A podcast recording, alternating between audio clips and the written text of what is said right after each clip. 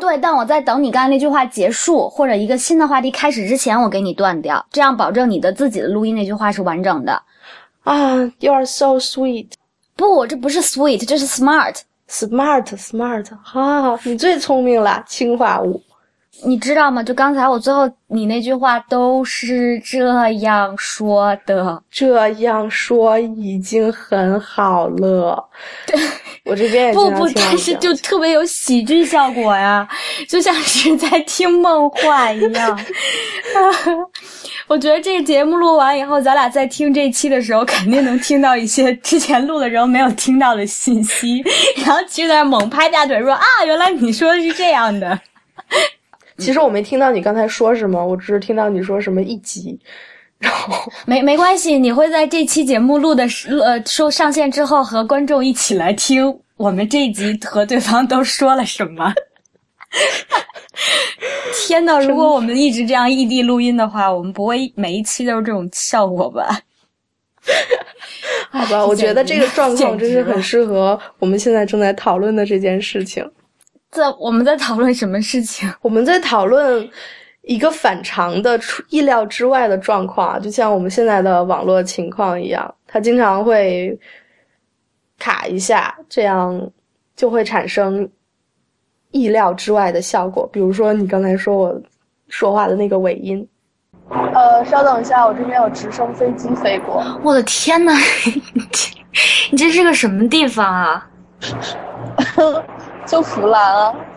你们湖南真是人杰地灵的，真的。你刚才说话的时候，鸟一直在你头顶盘旋，然后现在直升机又在你头顶盘旋。时空，你现在地方非常科幻，就是人与自然，然后感觉末日来临，直升机去接你了，接你和你的鸟。接 我和我的鸟。我最近真的活得非常的脑洞大，然后我觉得这种愚蠢而那个。呃，时空那边有风声啊！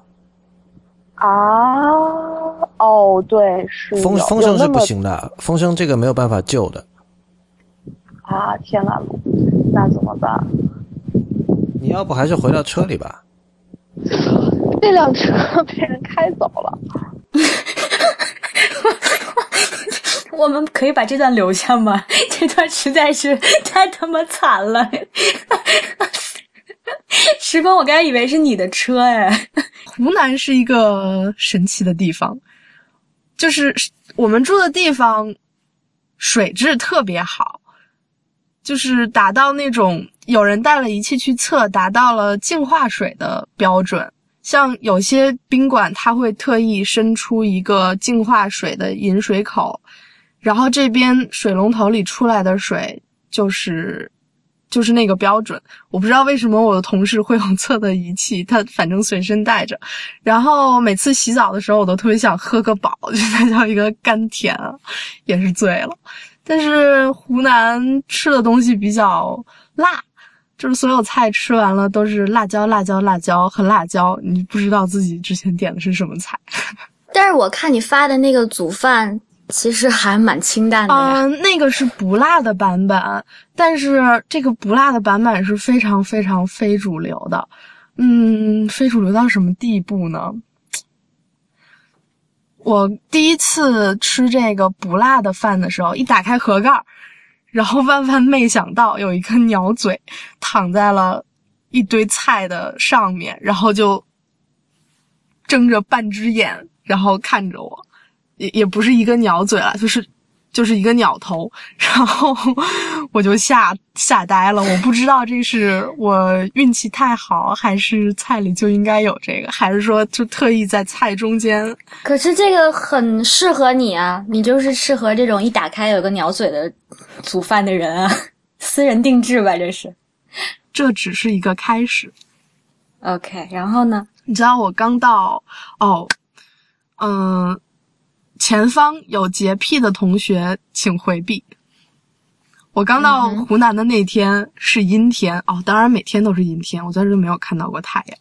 然后我在酒店拿着包还有我的行李箱等着入住，然后我就把我的包和行李箱都就立起来立在一旁。